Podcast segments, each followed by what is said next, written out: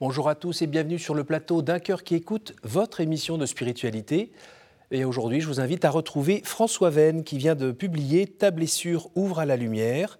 Alger, Lourdes, Rome, Jérusalem, Le chemin d'un homme aux éditions Renaissance Plomb, euh, où on découvre un, beau parcours avec euh, ben, le Seigneur qui gentiment est venu euh, dans une faille mettre beaucoup d'engrais pour que ça fleurisse bien. Vous allez nous raconter cela dans un instant, puis on dira aussi quelques mots sur vos activités aujourd'hui à Rome. Juste avant, ben, comme tout le monde, je vous invite à nous lire un extrait de texte de votre choix. Donc c'est un extrait d'un livre de François K. Saint-Géna Trévidi, qui est un moine bénédictin, qui est aussi vaché. Si fugace que soit notre expérience du divin, si obscure qu'en soient les voies, il nous faut faire un effort pour revenir de temps en temps sur nos pas, afin de discerner les chemins par lesquels le Seigneur nous fait volontiers passer. Puis j'entendis une voix me dire du ciel, Écris, dit l'Apocalypse. Pourquoi écrire? Ne risque-t-on pas de répéter ce que d'autres ont déjà écrit en y apportant la caution d'une expérience beaucoup plus profonde que la nôtre? Et bien souvent, le titre éminent de leur sainteté, cette crainte ne saurait nous arrêter. Comme Marie-Madeleine au matin de Pâques, la rencontre pascale avec le vivant fonde notre histoire sainte personnelle. Elle légitime aussi notre propre témoignage sur cette rencontre. Marie de Magdala ne reste pas muette sur sa découverte matinale. Elle s'en va, elle court annoncer Voilà ce qu'il m'a dit. Ainsi devons-nous faire. L'intimité de la rencontre s'épanouit dans un témoignage apostolique. Venez, écoutez que je raconte, vous tous les craignants Dieu, ce qu'il a fait pour mon âme, dit le psaume. Chaque homme qui vient en ce monde innove radicalement. Chaque membre du corps total innove radicalement. Aussi n'est-il pas une seule histoire d'une âme, si humble soit-elle, qui ne soit de droit histoire de l'Église, et qui ne soit appelée au sens le plus digne, c'est-à-dire le plus ecclésial du mot, à la publicité. C'est ce que veut dire le Seigneur lorsqu'il dit ⁇ Il n'y a rien de caché qui ne doive être révélé ⁇ Notre propre expérience spirituelle ne nous appartient pas. Elle est, dès maintenant, le bien commun de la catholica. Selon l'intuition profonde et constante des pères, tout ce qui advient dans le microcosme de l'âme individuelle se joue dans le même temps au plan du macrocosme ecclésial. Anima ecclesiastica. Voilà, François Cassin-Géna Trévidi. Pourquoi ce choix? Parce que j'étais pour les, pour les fêtes de Pâques à Lourdes en famille et un de mes fils euh, lisait ce livre. Et en, ouvrant le livre, je suis tombé sur ce passage qui m'a beaucoup touché parce que parfois je me demande pourquoi j'ai raconté ma vie dans ce livre.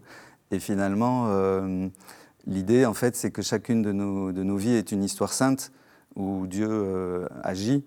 Et que hum, l'idée aussi, c'est que chacun pourrait écrire sa vie à la lumière de ce que Dieu a fait pour lui. Et donc, ce que j'aimerais aussi, c'est que, que mon livre euh, incite le lecteur à raconter sa propre vie et à rendre témoignage aussi de, des merveilles que Dieu a fait pour lui. Voilà.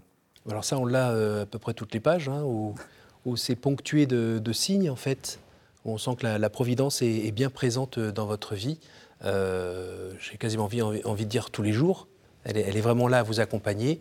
Euh, ce qui évidemment n'empêche pas euh, les combats, les épreuves, les temps de désert. D'ailleurs, ça a commencé assez tôt, hein, quand même, euh, les épreuves. vous êtes né ben, dans l'ancienne Algérie française, à l'époque où ben, c'était un bout de France, hein, tout simplement. Et il y a eu un petit coup de tonnerre dans le ciel sur le plan politique, mais juste avant, sur le plan familial, c'était pas si simple que ça. Oui, en fait, je suis né en Algérie algérienne un mois après l'indépendance de l'Algérie, à Alger. Et les Européens étaient tous partis plus ou moins en juillet.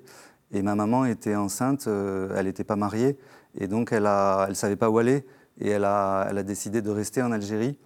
Et, elle vivait avec euh, ma grand-mère et ses deux sœurs. Et un épisode très beau, c'est que juste, avant l'indépendance, ma grand-mère a entendu crier dans, la rue d'Alger où on habitait, euh, un musulman crier Rachid, Rachid, qui appelait son frère et qui avait, été blessé. Donc elle est, allée à son secours. Il avait reçu euh, sept balles dans le dos euh, de l'OAS et donc elle l'a accompagné chez lui pour, qu'il soit soigné, amené à l'hôpital, etc. Et elle est rentrée à la maison parce que c'était un moment un peu difficile de, la, situation. Et au matin de l'indépendance, en fait, c'est ce voisin qui n'était pas mort qui est venu sonner à la porte de la maison en disant Je suis le chef FLN du quartier, ne partez pas, on n'oubliera jamais ce que vous avez fait pour nous, etc. Et donc on a été protégée, si vous voulez, par le geste d'amour, de, générosité de ma grand-mère, qui est allée vers ce musulman blessé, mais je veux dire, elle l'a fait par, par, par, esprit de fraternité chrétienne aussi, quoi. Et, mhm. Et voilà. Et, après, quand elle était retournée prendre des nouvelles, les femmes de la famille de cet homme avaient dit il est mort. Et donc, il l'avait caché dans un hôpital clandestin du FLN pour le soigner. Et donc, pour elle, voir voir le mort ressuscité qui venait lui, lui, dire qu'on était chez nous et qu'il fallait pas qu'on parte, c'était euh, un cadeau du ciel. Donc ça a commencé comme ça. Si vous voulez, les sept euh, balles dans le dos de ce, voisin musulman sont devenues pour nous sept sources d'espérance. De, et cette source que je mets toujours aussi en lien avec les sept moines de Tibarine que, que j'ai connus et avec les sept dons de l'Esprit Saint, enfin, avec cette, euh, comment, ce, cet arc à Dieu de transformer toutes nos souffrances en, en, point de lumière, en, source de grâce pour, pour nous et pour les autres. Alors les plus jeunes générations ne réalisent pas complètement ce qui s'est passé. Euh, le côté euh, pied noir, euh, c'est une déchirure, c'est ben une plaie saignante Non, pas du tout, parce que en fait, ça a été un cadeau aussi de, de pouvoir rester en Algérie après l'indépendance et de vivre cette fraternité avec nos amis musulmans dans cette petite église catholique d'Algérie qui est très, comment dire, fragile et très fraternelle. Donc euh, on a pu témoigner auprès des, pieds noirs qui étaient venus en France de, ce qu'on vivait et ça a permis aussi d'apaiser euh, les souffrances d'un certain nombre qui ont pu revenir en Algérie, retrouver aussi leurs voisins musulmans, les lieux où ils avaient vécu, etc. nous, moi je suis la sixième génération née en Algérie, donc mm. tous les ancêtres euh, sont au cimetière à Alger, etc. Et, c'est vraiment notre pays. Quoi. Quand on lit Camus, on comprend et, c'est le plus beau pays du monde pour moi. Voilà. Et, je trouve que la béatification des moines de Tibarine a, permis à, l'Église universelle, au monde entier, en fait, de découvrir ce, cette petite Église tellement, tellement lumineuse et tellement pleine d'espérance, qui est un modèle, je crois, maintenant pour, pour l'Église universelle, aussi pour l'Église de France et pour l'Église euh, partout euh, dans le monde. Voilà. Et la canonisation de Charles de Foucault, là, qui arrive? Voilà, et Charles de Foucault, c'est intéressant de... J'ai approfondi un peu la vie de, chacun des moines de Tibarine, et, j'ai découvert que Charles de Foucault était important dans la vie de chacun. Ils l'avaient chacun rencontré, et finalement, ils ont réalisé un peu son rêve, qui était une petite communauté euh, de, frères euh, vivant en milieu musulman pour témoigner de, l'amour de Dieu, de l'amour du Christ, dans, des gestes concrets de fraternité. Donc ils ont, ils ont réalisé son, idéal finalement. Et là, il va être canonisé donc le 15 mai euh, à Rome. Ça va être une grande fête. Et, d'autant plus pour moi, euh, c'est important parce que comme j'ai pas connu mon père, euh, j'ai cherché à, savoir qui il était, à le connaître, etc. Et, le seul souvenir que ma mère m'a donné de lui quand j'étais adolescent, c'était une image de Charles de Foucault où il avait écrit au dos Il te protégera et t'aimera pour moi. Donc pour moi, Charles de Foucault, euh, ça a été toujours euh, mon père, euh, disons, en Dieu, quoi, enfin, celui qui m'accompagnait, qui me soutenait. Donc j'aimais beaucoup aller prier sur sa tombe dans le désert quand j'étais enfant. Et, de voir qu'aujourd'hui, il est donné aussi en modèle pareil à, toute l'Église. On sait que le pape François a offert la biographie de, Charles de Foucault à tous les cardinaux et qu'il a donné un peu comme modèle, un peu comme Saint François qui a renouvelé l'Église en son temps. Je pense que Charles de Foucault peut renouveler euh, l'Église aujourd'hui et nous aider à revenir à l'essentiel. Euh, on parle euh, du monde d'après, d'après la pandémie, c'est le temps pour revenir au cœur de la foi, au cœur de l'Évangile et au cœur de la, de la miséricorde de Dieu qui, nous rejoint dans nos faiblesses et qui transforme. Enfin, c'est sur le fumier que poussent les plus belles fleurs. Et donc ça, une fois qu'on a compris ça, après, on n'a plus peur de, comment dire, de tomber. On sait qu'il y a une main qui nous relève et qui nous aime. Et, que ça sera comme ça jusqu'au bout. Et qu'au bout, il y a, et qu'au bout, il y a la Trinité. On est, on est appelé à vivre au cœur de la Trinité, avec la Vierge Marie, avec tous les saints. C'est extraordinaire. Enfin, Alors avant, un, bel, horizon. Avant de parler comme ça aujourd'hui, mm. euh, quand vous étiez euh, gamin, il y a eu des périodes euh, un petit peu chaudes. Vous aviez un tempérament un petit peu rebelle. vous avez un peu tout envoyé balader à un moment? Oui, j'étais enfin, un peu un sauvage, disons, souvent dans la forêt ou ou à la mer avec mes copains qui étaient voyous. Bon, j'avais beaucoup de, copains musulmans qui étaient aussi euh, des gens, comment dire, euh, un peu de la rue, mhm. du quartier. Et c'est les plus beaux souvenirs pour moi. Et c'est vrai que j'ai découvert en fait le, Christ plus à travers j'allais dire pas tellement à la messe où on allait, de temps en, enfin on allait à l'église Notre-Dame de Lourdes à Hydra, mais surtout dans, dans, les, dans les relations avec les, avec les personnes qui avaient donné leur vie à, Dieu en Algérie, donc des, religieux, des religieuses, et les moines de Tibarine, parce qu'on allait se ressourcer à, à Tibarine quand j'étais petit. Et, là, j'ai une, image très belle qui, me revient souvent, c'est le, frère Christian de Chergé qui nous ouvrait le, portail euh, du monastère avec ses, pieds nus dans ses sandales de peau mhm. et avec son grand sourire. Et puis, euh, donc il était un peu l'image de, cette disponibilité, de cet accueil euh, du Christ pour chacun de nous. Et puis je voyais sur la, sur la gauche du monastère le, frère Luc debout, qui était le médecin, donc avec toute cette file de, de, femmes avec des enfants, de vieillards, euh, qui étaient, après, ayant travaillé à Lourdes euh, comme journaliste, à la procession de l'après-midi, la procession des malades, je, repensais toujours en fait à, la procession des malades qui allait vers, Frère Luc, qui était euh, aussi visage du Christ. Quoi. Puis la petite chapelle très franciscaine du monastère, où on, sentait que là, dans ce silence, ils, recueillaient leur, force, quoi, leur paix. Donc il y avait ça, et, je pense que mon, côté rebelle, si vous voulez, il s'est apaisé au contact de ces, personnes extraordinaires qui, m'ont, qui, ont tracé le cap. Quoi, voilà. Alors à un moment, vous racontez que euh, vous avez été quand même séduit aussi par euh, une sorte de, de vie radicale euh, de musulmane. ça vous a tenté un petit peu, finalement, ben non, vous êtes, vous êtes catholique. Euh, vous sauriez nous dire à quel moment il y a une rencontre un peu avec Dieu dans, votre vie? Ben, Je crois que c'est. Enfin, les musulmans, on le voit dans la vie de Charles de Foucault, hein, quand il part au Maroc et qu'il est touché par la façon de prier des musulmans. Et, son expérience, en fait, elle rejoint l'expérience de beaucoup d'autres et, la mienne aussi, parce que de voir des hommes euh, euh, prier, les, hommes musulmans qui prient avec les, mains comme, comme quand nous on dit le Notre Père. Quoi. Donc maintenant, chaque fois que je, je, récite le Notre Père, je, le prie en, communion avec eux. Euh, ce sens de, de, la solidarité avec les pauvres, par exemple, chaque fois qu'il y avait un bout de pain par terre, euh, mes copains le ramassaient, embrassaient le bout de pain et le mettaient sur un, sur un petit mur en pensant aux pauvres qui, passeraient, qui passeraient et qui, qui pourraient euh, avoir faim. Quoi. Voilà, tous ces, tous ces gestes comme ça de, de solidarité qui, qui, marquent la, les vrais musulmans, enfin ceux qui vivent vraiment leur foi de manière authentique et pas les fanatiques. Et donc leur, euh, leur, sens de Dieu. Aussi, on allait beaucoup à Notre-Dame d'Afrique, sur les hauteurs d'Alger, qui est un sanctuaire marial, où euh, bah, il y avait surtout des musulmans en fait qui priaient parce qu'ils aiment beaucoup la Vierge Marie. Et donc j'ai vu, euh, j'ai vu la Vierge Marie comme celle qui pouvait nous, nous réunir, notre mère, quoi, qui pouvait nous, nous, nous faire comprendre qu'on est, qu'on est frères et sœurs de, la même humanité et, sous le regard du même Dieu. Et donc, j'ai. C'est pas que j'ai eu une tentation de devenir musulman, mais j'ai eu beaucoup d'admiration pour la foi des musulmans. Et je pense que, c'est, que la foi des musulmans est une chance quand je les vois dans le métro, par exemple à Paris, euh, avec un chapelet à la main, parce qu'ils ont, ils ont leur chapelet où ils disent les 99 noms de Dieu. Euh, je me dis, on, devrait aussi sortir le nôtre, quoi. Et, et ils, ont, ils, sont, ils sont là pour nous rappeler que Dieu existe et, donc, béni soit-il euh, pour ce service qu'ils nous rendent. C'est d'ailleurs ce que disait le cardinal Sarah il n'y a pas longtemps, sur une télévision française. On, voulait, je crois qu'on essayait de lui faire dire quelque chose euh, un peu de négatif.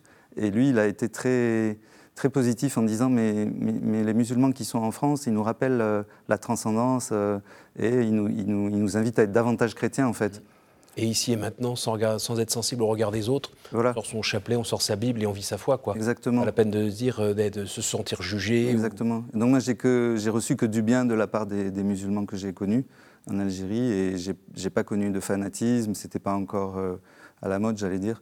Et des fanatiques, il y en a dans toutes les religions.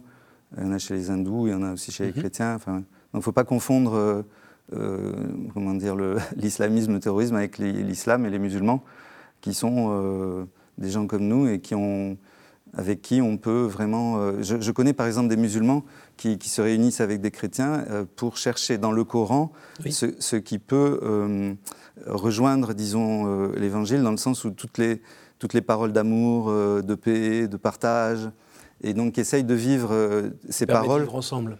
Ces paroles du Coran qui sont porteuses de de, bien. Quoi. Et, donc, il ne s'agit pas de, pour un musulman de se convertir, il s'agit juste, pour, comme pour un chrétien, quoi, d'essayer de, vivre vraiment ce, que, ce qui lui est demandé à travers sa, tradition religieuse. Et je pense qu'au sommet des, de, nos, comment dire, de nos expériences spirituelles, on se rejoint. Et, voilà, et qu'on on, est tous euh, appelés à, demeurer dans le, cœur de Dieu pour l'éternité et, à chanter sa gloire ensemble. Alors vous avez cité plusieurs fois la Sainte Vierge. Aujourd'hui on est le 13 mai, c'est une date assez neutre pour vous? Ah, c'est une date très très importante euh, dans ma vie. D'abord bon, parce que c'est l'anniversaire des apparitions de Notre-Dame de Fatima, mais c'est aussi euh, l'anniversaire d'un jour qui a marqué la guerre d'Algérie mhm. et qui a été très important dans ma famille parce que euh, ça a été une sorte de, de, rêve de fraternisation d'une Algérie française qui serait une Algérie pour tous, où chrétiens et musulmans pouvaient, pourraient vivre ensemble, fraternellement, etc. Alors c'est un, un, rêve qui n'a pas pu se réaliser mmh. parce qu'il y a eu euh, des implications politiques, etc. Et puis, et puis, mais c'est un rêve qui est resté, euh, moi, dans mon cœur, même si j'étais pas encore né, mais j'en ai entendu parler après. Et, euh, et donc je, je, me dis que sous le regard de Marie, on peut être tous des artisans de cette, de cette fraternité humaine dont parle beaucoup le pape François et Fratelli Tutti. Et, donc de, voir aussi, par exemple, en France, euh, moi je travaille à Rome, mais quand je viens en France, je vois qu'il y a beaucoup de personnes euh, de confession musulmane qui, sont, qui habitent ici maintenant, et voir comment on pourrait euh, porter des projets ensemble pour, pour, la défense de la vie, de sa conception voilà, à, la, mort naturelle, et, de toute, cette défense de la vie, on pourrait vraiment chercher ensemble comment, comment s'y dédier, quoi, voilà, et c'est ce que dit aussi le pape dans son encyclique euh, Fratelli Tutti, quoi. Il, euh, il, parle de ça. Et puis dans la grande déclaration d'Abu Dhabi, que le pape a signée avec l'imam euh, d'Al-Azhar, où il invite à, aussi à porter des projets sociopolitiques, chrétiens et musulmans, dans la ligne de cette défense de la vie qui est, très menacée. Et c'est vrai que moi, je, parle en connaissance de cause, puisque ma maman m'a attendu dans des circonstances difficiles. Elle aurait très bien pu ne pas, ne pas garder son bébé. Elle avait mm. toutes les raisons euh, légitimes, on va dire, de, de, et, elle a fait ce choix de, de garder son, son, enfant. Donc moi, maintenant, j'ai cinq enfants et des petits-enfants euh, qui sont heureux de voir, euh, d'être au monde et d'y voir clair, j'allais dire, et de croire en Dieu aussi. Donc, donc défendons la vie ensemble, voilà. Est-ce que vous pouvez nous dire un mot aussi sur, sur la paternité que vous vivez et dont vous avez quand même manqué quand vous étiez enfant, même si Dieu était là auprès de vous, mais ben, je crois que bon, je crois qu'on, quand on sait ce dont on a manqué, on a envie aussi de, comment dire, de, faire en sorte que, que les autres euh, ne, souffrent pas de ce manque-là. Donc c'est vrai que j'ai tout fait pour, euh, pour être un bon papa. Euh, et donc je me suis marié assez jeune, à 23 ans. Je suis arrivé à Lourdes comme journaliste, où je suis resté 26 ans au sanctuaire de Lourdes. Et les enfants ont grandi donc dans cette ambiance ici de, fraternité à Lourdes, avec les pèlerinages du monde entier qui venaient, euh, des témoins extraordinaires qu'on rencontrait souvent, qui venaient à notre table. Et, euh, je retrouvais aussi à Lourdes un peu cette, euh, dimension universelle que j'avais vécue dans, l'église d'Algérie, où les chrétiens étaient souvent des gens qui venaient d'un peu partout, de Syrie, des Philippines d'ailleurs. Et, donc j'ai voulu donner aussi à mes enfants ce que j'avais reçu. et souvent je leur ai dit, moi le seul trésor que je veux vous transmettre, seul héritage, c'est la foi, c'est la foi en Jésus-Christ. Et, donc voilà, et on, est très proches les, uns des autres. Après, au niveau du couple, ça n'a pas fonctionné comme on aurait voulu. Et ça, c'est pas, enfin, hélas, euh, c'est pas exceptionnel maintenant. Et, mais on a essayé de vivre notre séparation avec leur maman dans, la foi. Et, puis on a, on a demandé à l'Église euh, de vérifier si le sacrement était valide ou pas. On a eu la, la nullité de, de mariage et pour pouvoir euh, renaître et recommencer tout en, comment dire, tout en se voulant du bien mutuellement. Mhm. Voilà, on s'est, on s'est aussi réconciliés tous les deux. Euh, on a vécu comme un peu un miracle de, de, cette, cette, paix qu'on a retrouvée ensemble. Cette proximité avec Lourdes, vous n'aviez pas le choix. Oui, après, je pense que quand on, est, quand on essaye de marcher euh, sur un chemin de lumière, on, est pas mal attaqué aussi spirituellement. C'est normal que que l'adversaire soit pas content. il fait son boulot. Et donc, euh, on prend des coups, mais avec, la, avec cette euh, comment dire, confiance dans la miséricorde divine, euh, chaque, comme je disais, chaque chute se, se retourne en, quelque chose d'encore plus beau Et, donc je bénis le Seigneur pour, pour sa miséricorde qui nous fait renaître en permanence. Et, donc il ne faut pas avoir peur de, la souffrance. C'est vrai que le pape parle beaucoup des cinq plaies de, Jésus qu'il faut toucher pour, pour renaître. Et donc si dans chacune de nos souffrances on reconnaît les blessures du Christ, à ce moment-là on reçoit en même temps l'Esprit Saint qui nous donne sur la croix et, on repart à neuf. C'est plein d'espérance. Et alors là, j'ai vu que maintenant, avec votre nouveau métier, vous êtes entouré euh, d'hommes d'armes, des chevaliers. Oui, en fait, je me suis mis à disposition d'une institution pontificale depuis une dizaine d'années qui s'appelle l'Ordre euh, du Saint-Sépulcre de Jérusalem et qui, œuvre, disons, au nom du pape le pape a été longtemps le grand maître de, cet ordre jusqu'à Pie XII, et ensuite il a délégué un, cardinal, qui est le, grand maître donc. Et l'institution a, comme mission de soutenir le patriarcat latin de Jérusalem, c'est-à-dire en fait le diocèse de Terre Sainte, de Jordanie, Palestine, Israël et Chypre, donc l'église mère de Jérusalem. Oh, c'est une maman euh, d'un certain âge, on va dire, dans, l'histoire de l'église, quoi. C'est vraiment notre mère. Mhm. Et je crois qu'en tant que famille, on a, famille église, on a le devoir de soutenir la maman euh, âgée qui porte aussi la mémoire. Euh, et, c'est ce qu'on fait. Donc les 30 000 membres, hommes et femmes, des Philippines au Brésil et de la Norvège à l'Afrique du Sud. Euh, vivent une, vie euh, communautaire, ils prient ensemble pour la Terre Sainte, pour la paix en Terre Sainte, etc. Ils font des donations, ils vont en pèlerinage, et on, aide euh, donc ce, diocèse de Jérusalem à, vivre et à témoigner bah, de, toutes les grâces que Jésus veut encore nous donner à travers ces lieux saints, le Saint-Sépulcre, qui est vraiment, enfin c'est le premier sanctuaire au monde, le plus important, et, celui où chacun de nous peut, peut faire l'expérience de la Renaissance euh, dans la, enfin, à travers les, grâces de la Passion de Jésus. Alors, et les membres sont aussi ceux qui euh, euh, entourent la couronne d'épines Oui, alors en France, disons qu'il y a des lieutenances, c'est-à-dire des, sortes de délégations, si vous voulez, dans chaque pays, mhm. qu'on appelle lieutenances. Et, en France, les, chevaliers et dames sont assez nombreux. Et ils ont une mission particulière par rapport à, la couronne d'épines du Christ que Saint Louis avait, avait ramenée et hum, qu'on peut vénérer aussi à la Sainte-Chapelle euh, à Paris. Et, mais Saint-Germain-l'Auxerrois. Oui. Et c'est, un, enfin, la Sainte-Chapelle a été construite pour, euh, pour accueillir la couronne d'épines et c'est vraiment un joyau. Moi, j'invite ceux qui y sont jamais allés à y aller, surtout à l'étage, parce qu'on a vraiment l'impression d'être dans le, cockpit de la Trinité. Enfin, c'est, vous, le racontez bien aussi. Oui. et, ce, et, donc, cette, cette couronne d'épines oui, qui nous qui nous rappelle à, quel point Jésus a, souffert pour nous et, à quel point nous, on peut unir voilà, nos, souffrances aux siennes pour euh, ne jamais nous laisser abattre et pour toujours continuer à aimer euh, sans nous décourager. On arrive euh, au moment des, questions. Ah. où je les lunettes. Oui. Je vais vous demander successivement de tirer trois cartes. Allez-y.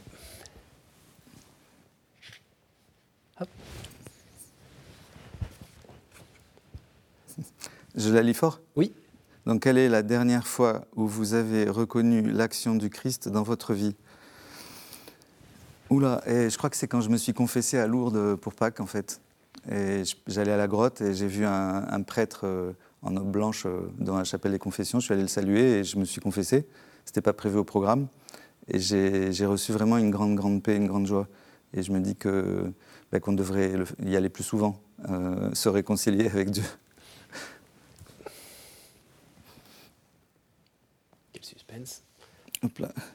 Quelle est pour vous la plus belle fête?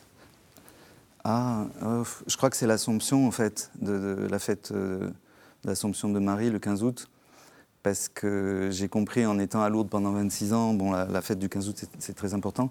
Et, j'ai essayé de comprendre en quoi ça nous concerne. Et j'ai fini par, euh, bah, par avoir l'intuition que finalement, tout ce qu'on vit de, beau sur la terre, euh, c'est appelé à, demeurer dans l'éternité. Euh, et donc Marie, elle, euh, elle est la première dans, cette lumière pascale du Christ, enfin, la lumière de la résurrection de son Fils, où elle porte toutes les grâces qu'elle a, reçues et qu'elle nous, partage, et que, donc nous, chaque fois qu'on a un, moment de, grâce aussi sur la terre, il, est appelé à, à enrichir ce, le paradis. Enfin, voilà. et, donc tout ce qu'on vit sur Terre est, est appelé à, vivre cette assomption euh, dans la gloire de Dieu. Et, c'est pour ça que j'aime cette fête. Une dernière. Alors quel est l'endroit ou le lieu qui vous porte le plus à la prière? Ben, J'aurais dit euh, en fait la grotte de Lourdes. Pendant longtemps j'aurais dit ça et, et c'est vrai parce que c'est une face nord qui voit jamais le soleil la grotte de Lourdes, et, où la lumière a, brillé. Donc comme, comme, une invitation pour nous à voir dans tous les moments de, ténèbres ou de, de difficultés, de désespoir, etc., euh, d'accueillir cette lumière qui vient de la prière et qui vient de Dieu et qui vient éclairer euh, la grotte de notre cœur finalement. Mm. J'aurais dit ça, et, en même temps maintenant, euh, j'associe le Saint-Sépulcre de Jérusalem, où on peut vivre la même expérience. Donc pour moi, la grotte de Lourdes, en fait, c'est une sorte de, réplique mariale du Saint-Sépulcre pour ceux qui n'avaient pas pu y aller et qui, ont pu découvrir cette, vérité lumineuse en venant à la grotte de Lourdes, mais je les invite aussi à aller au Saint-Sépulcre. Merci beaucoup, merci beaucoup pour ce témoignage. Euh, merci beaucoup de, nous avoir partagé eh bien, votre, votre sens de la vie, ce, chemin spirituel et cette sagesse en fait euh, qu'on peut tous vivre, cette histoire de, de bien comprendre que les épreuves que nous partageons dans notre vie sont l'occasion de participer euh, au sacrifice du Seigneur et transformer tout ça en, fleurs, en soleil, en amour. Merci beaucoup. Je rappelle le titre de votre livre, Ta blessure ouvre à la lumière. Alger, Lourdes, Rome, Jérusalem, le chemin d'un homme aux éditions Renaissance Plomb. Merci beaucoup d'être venu nous voir. Merci, beaucoup. à vous tous pour votre fidélité. Je vous rappelle que cette émission, bien, vous pouvez la retrouver sur notre site Ad libitum sur www.ktotv.com. Et puis, ben, n'hésitez pas évidemment à la partager autour de vous. Je remercie toute la technique qui a permis la réalisation de cette émission. Je remercie tous ceux qui nous écoutent sur différents supports et je vous dis à tous à la semaine prochaine.